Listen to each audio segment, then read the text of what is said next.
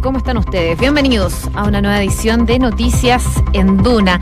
El día de hoy la Dirección Meteorológica de Chile nos dice que en Santiago hay 29 grados de temperatura y se pronostica ya una máxima de 34 grados. Vuelven a subir las temperaturas aquí por lo menos en la capital. Revisamos también en Viña del Mar y Valparaíso, donde a esta hora registran 23 grados de temperatura. Se espera que esté totalmente despejado y la máxima pronosticada es de 26 grados. Concepción, 21 grados a esta hora de la tarde. La máxima llegaría hasta los 23. Se espera algo de viento, sí, durante las próximas horas. Y en Puerto Montt, 15 grados totalmente cubierto hasta hora de la tarde. La máxima podría alcanzar los 20 grados y va a ir despejando de a poquito durante las próximas horas. Lo que nos dice entonces la Dirección Meteorológica de Chile para el día de hoy. Varias informaciones, una de ellas son datos estadísticos, porque ante la mm, dispersión de cifras de inmigrantes, el Departamento de Extranjería e Inmigración, junto también al Instituto Nacional de Estadísticas, finalmente comenzaron a trabajar en un sistema eh, que diera a conocer cifras de lo que son los extranjeros en nuestro país. Ese trabajo tuvo finalmente su fruto el día de hoy, ya que el INE dio a conocer que los inmigrantes en nuestro país ascienden a 1.251.000 personas que residen en Chile hasta el 31 de diciembre del 2018. Hay novedades en cuanto a la gente que se ha venido a nuestro país, sobre todo llama la atención la cantidad de venezolanos. Hace algunos años eran eh, los peruanos, los bolivianos, lo que eran mayoría en nuestro país, pero según las cifras que dio a conocer el día de hoy, junto al Departamento de Extranjería, es que son mayoritariamente los venezolanos que se encuentran en el país. También vamos a ir actualizando lo que está pasando en el sur de nuestro país con los incendios, porque si durante los últimos días los ojos estuvieron puestos en las zonas de catástrofe. Durante el día de hoy los esfuerzos de combate estarán en eh, principalmente en la región de Aysén, pero también en la región de la Araucanía, en donde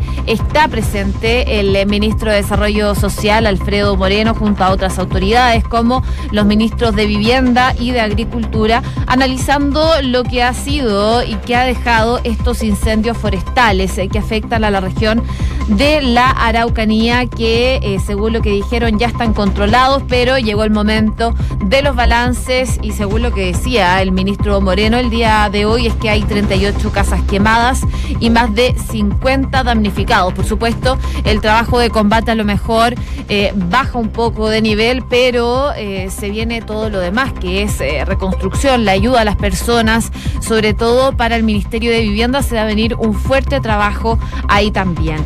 Vamos a estar contándoles lo que mm, trae el eh, Ministerio del Trabajo, pero también en otros ámbitos, porque lo habíamos contado aquí en Duna, se estaba evaluando si se ingresaban cambios a la indemnización laboral ya a partir de marzo. Eso lo confirmó el día de hoy el eh, ministro del Trabajo, Nicolás Monkever, quien estuvo conversando en Duna en Punto y eh, dio explicaciones de lo que se buscaba con esta iniciativa. El titular de Trabajo explicó las alternativas que plantea este proyecto y también respondió las críticas que han han surgido, eh, sobre todo por parte de la CUTE. Noticias internacionales muy atentos a lo que está pasando en Venezuela con la ayuda humanitaria. Por un lado, eh, Juan Guaidó está dando declaraciones hasta ahora en la OEA, mientras que los militares venezolanos están bloqueando el paso de la ayuda humanitaria. Una con cuatro minutos, partimos como siempre revisando las principales noticias en los siguientes titulares y en la voz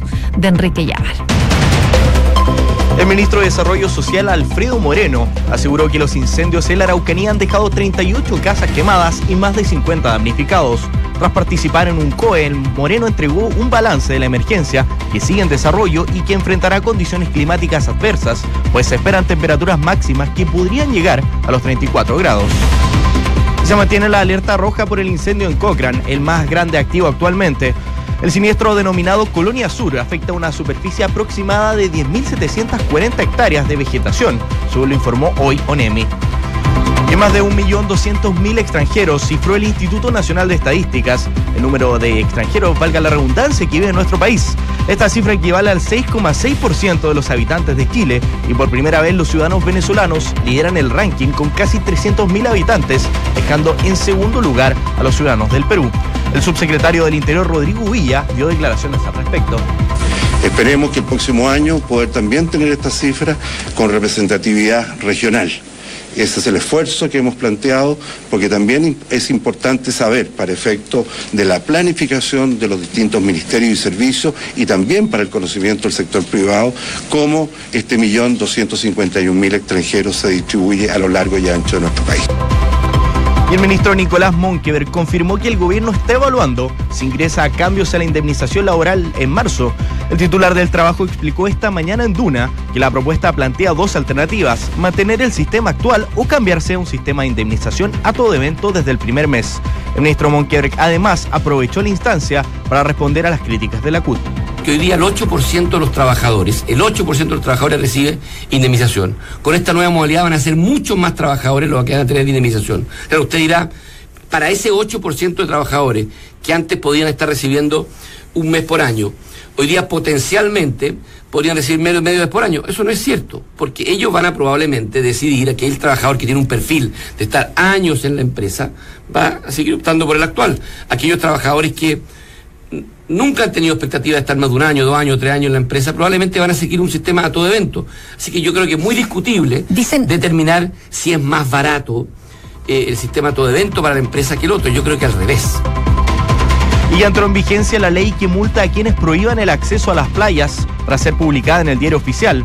El ministro de Bienes Nacionales, Felipe Ward, eh, declaró que esto es una protección a los ciudadanos y un llamado a cumplir la ley. Las playas son públicas y son de todos los chilenos.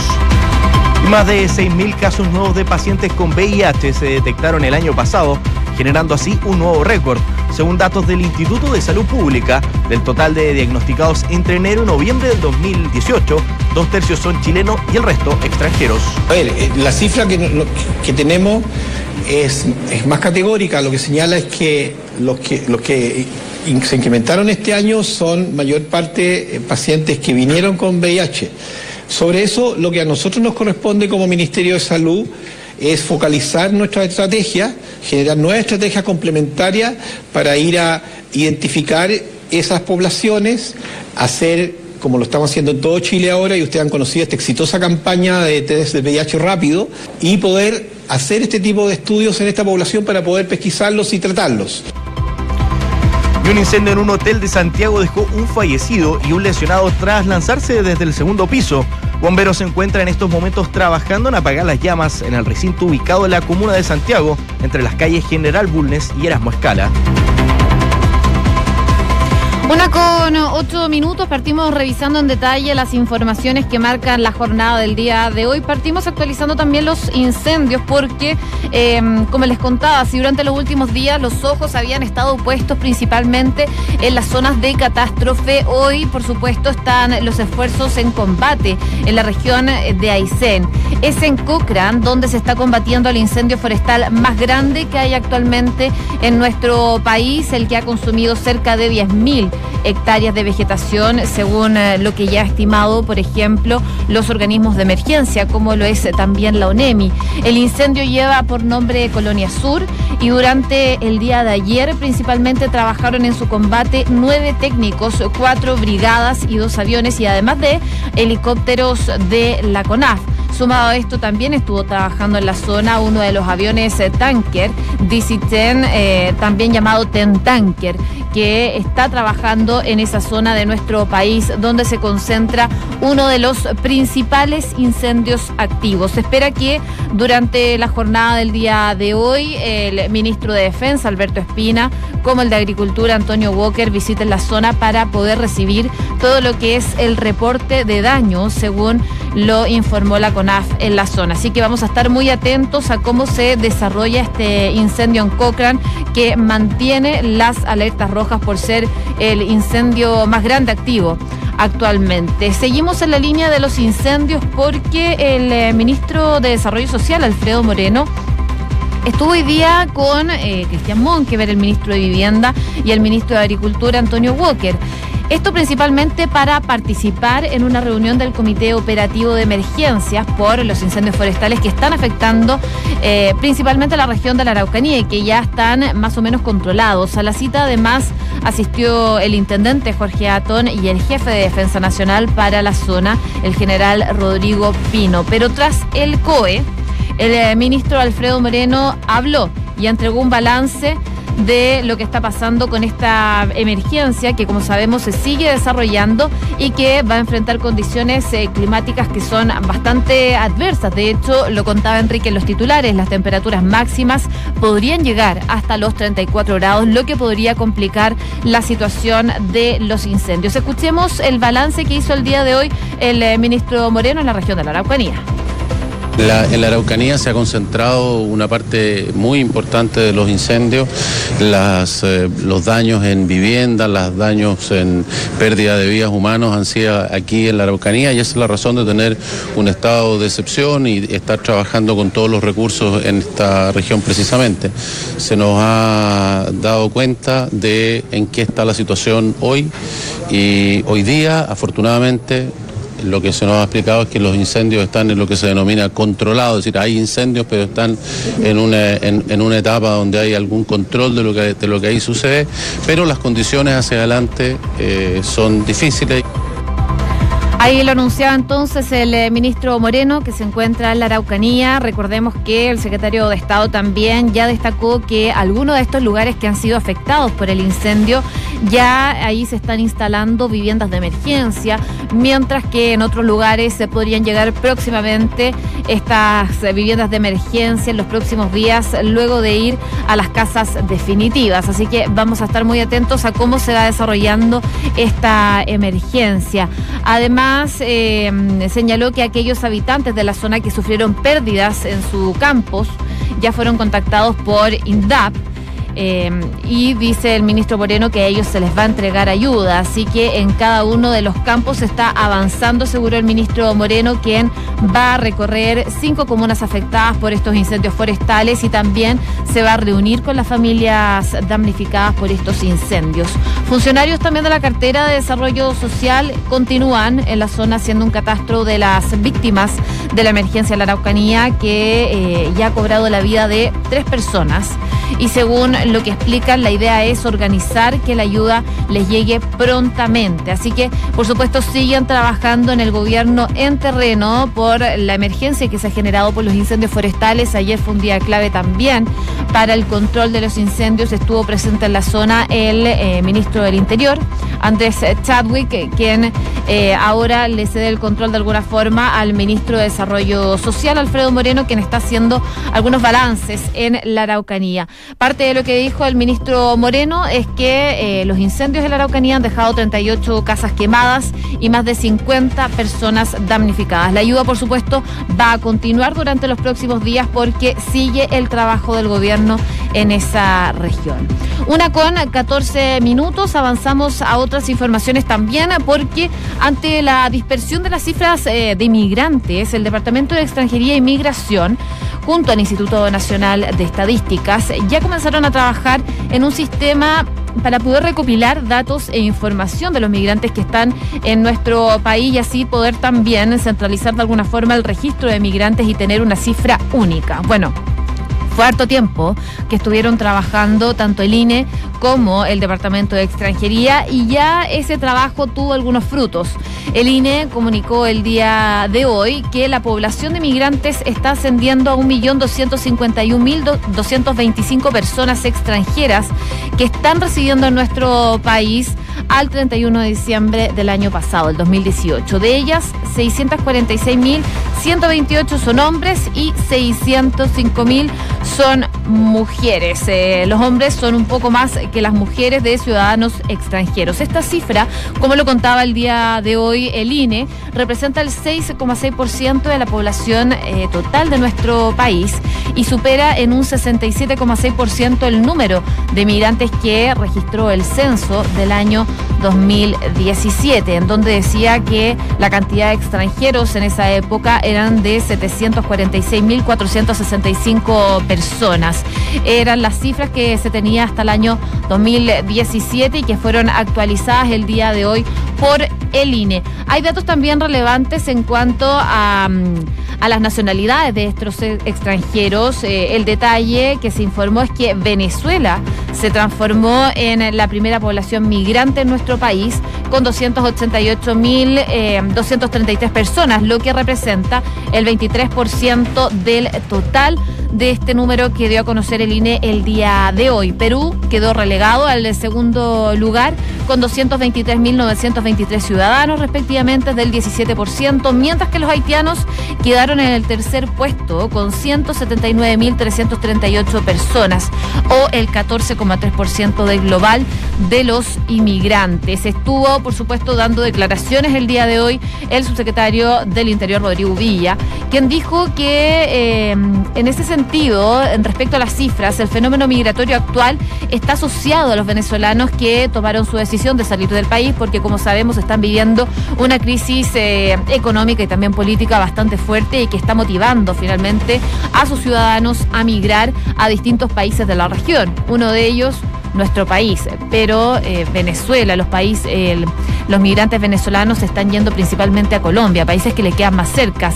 De ahí se van eh, moviendo a otros lugares de la región y Chile también ha surgido como una buena alternativa para los venezolanos que salen de su país por problemas tanto económicos como también políticos. A eso también se refería el subsecretario del Interior, Rodrigo Villa, durante esta mañana en donde explicaba estas cifras y también dijo que esto en los 90 y a principios de los 2000 tenía que ver con un fenómeno asociado principalmente a la economía argentina, esta, esta llegada de inmigrantes a nuestro país, o las crisis económicas también de Bolivia y Perú. Por eso también en esos años veíamos eh, y se sentía o se percibía que la migración más fuerte era de Bolivia, de Perú y de Argentina, lo que ha ido cambiando durante los años y que finalmente, y según las cifras que da a conocer el INE el día de hoy, extranjería da en cuenta que es Venezuela, el país que eh, más migración ha tenido hacia nuestro país. También explicaron lo que tiene que ver respecto al ámbito del mercado laboral.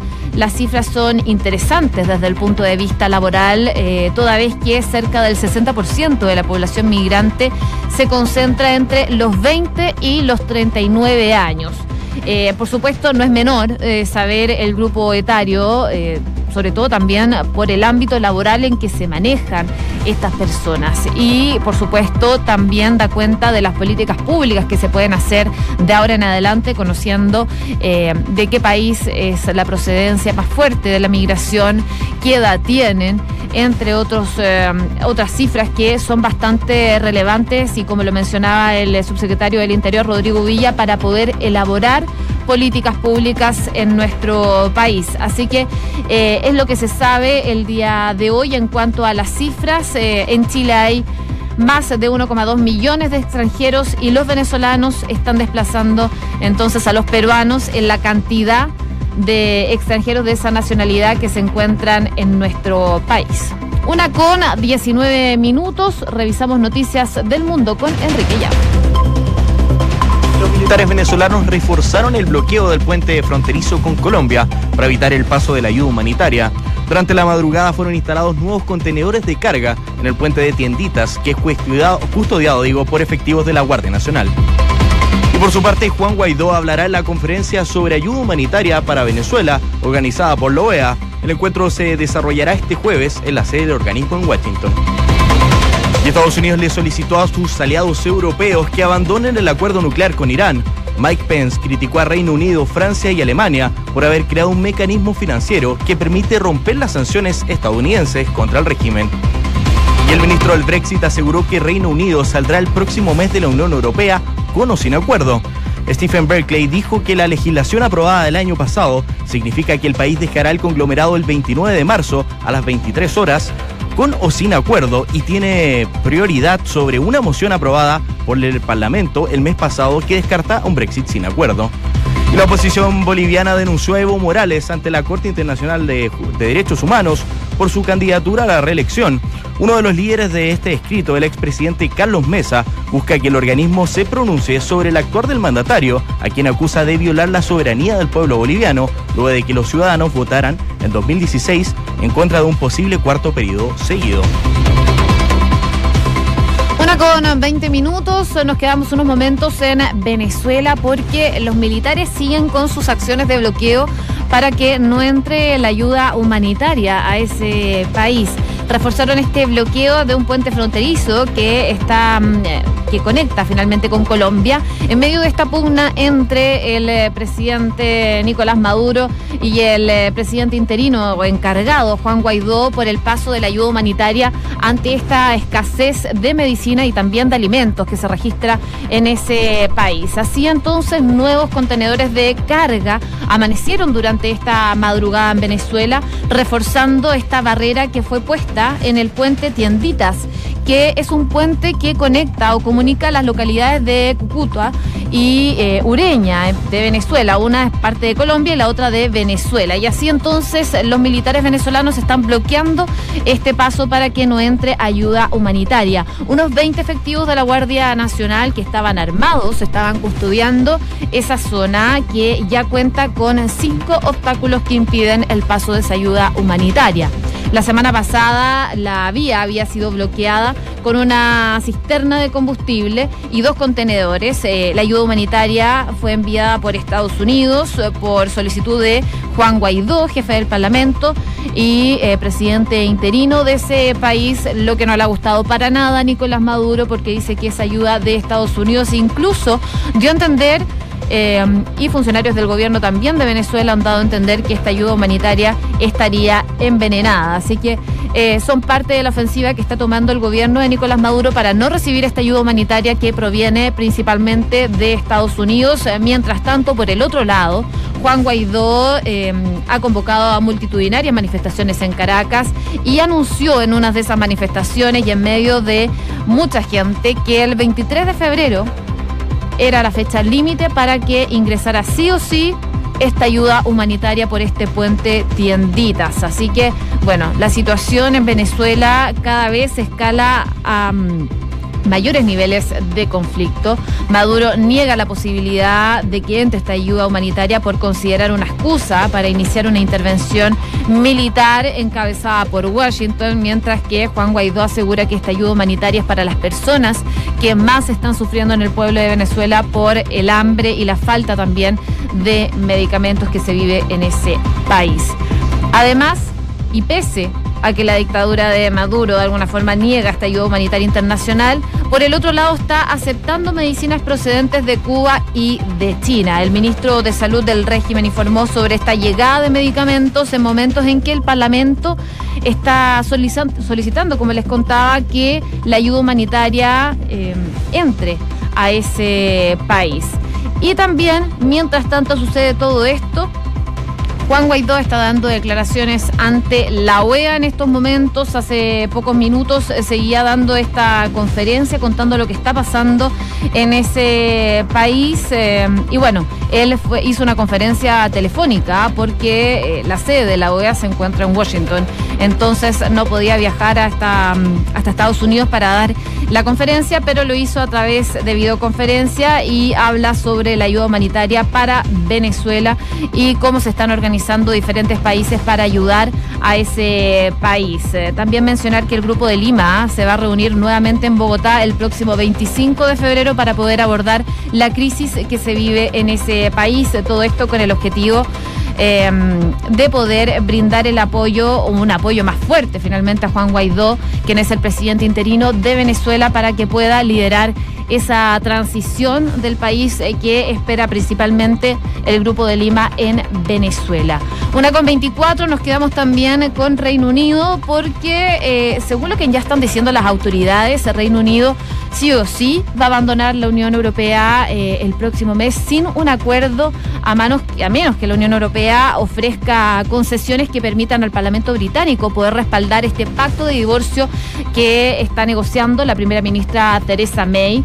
Eh, y por supuesto siguen las negociaciones. Mientras tanto, como les decía, el ministro del Brexit, Stefan Barclay, aseguró que Reino Unido sí o sí va a dejar la Unión Europea. Dijo que la legislación aprobada el año pasado significa que Reino Unido va a dejar eh, el conglomerado el próximo 29 de marzo a las 23 horas con o sin acuerdo y tiene prioridad sobre una moción que había sido aprobada por el mismo Parlamento el mes pasado que descartaba un Brexit sin acuerdo. El Parlamento aprobó, dijo, la legislación que establece que iban a salir el 29 de marzo y puso esa fecha por un amplio margen, dijo Barclay al Parlamento. La legislación, francamente, tiene prioridad sobre la moción, dijo la autoridad encargada del Brexit en Reino Unido. Así que probablemente, aunque llegue algún acuerdo Theresa May con la Unión Europea, y si no lo llega también, se va a generar el Brexit el 29 de marzo. Se genera esta cuenta regresiva. Una con 26 minutos. Revisamos noticias del deporte con el y hoy jueves desde las 3 de la tarde se realizará el sorteo en el que se quedarán definidos los dos países a los que deberá enfrentar Chile en la final de la Copa Davis. La final de este torneo se disputará en Madrid entre el 18 y el 24 de noviembre, donde se enfrentarán 18 países para obtener la ensaladera de plata. Nicolás Mazú y Fernando González jugarán una exhibición al estilo Copa Davis ante dos reconocidos argentinos. Los nacionales jugarán ante los transandinos Juan Mónaco y Juan Ignacio Chela el próximo 26 y 27 de abril en Santiago. Una con 26 minutos estaba revisando la unidad operativa del control de tránsito y al parecer no hay mayores problemas, por lo menos aquí en Santiago. Solo hace unos 50 minutos dijeron que había una colisión en la pista central de Américo Vespucio Sur, pasado las torres en Mac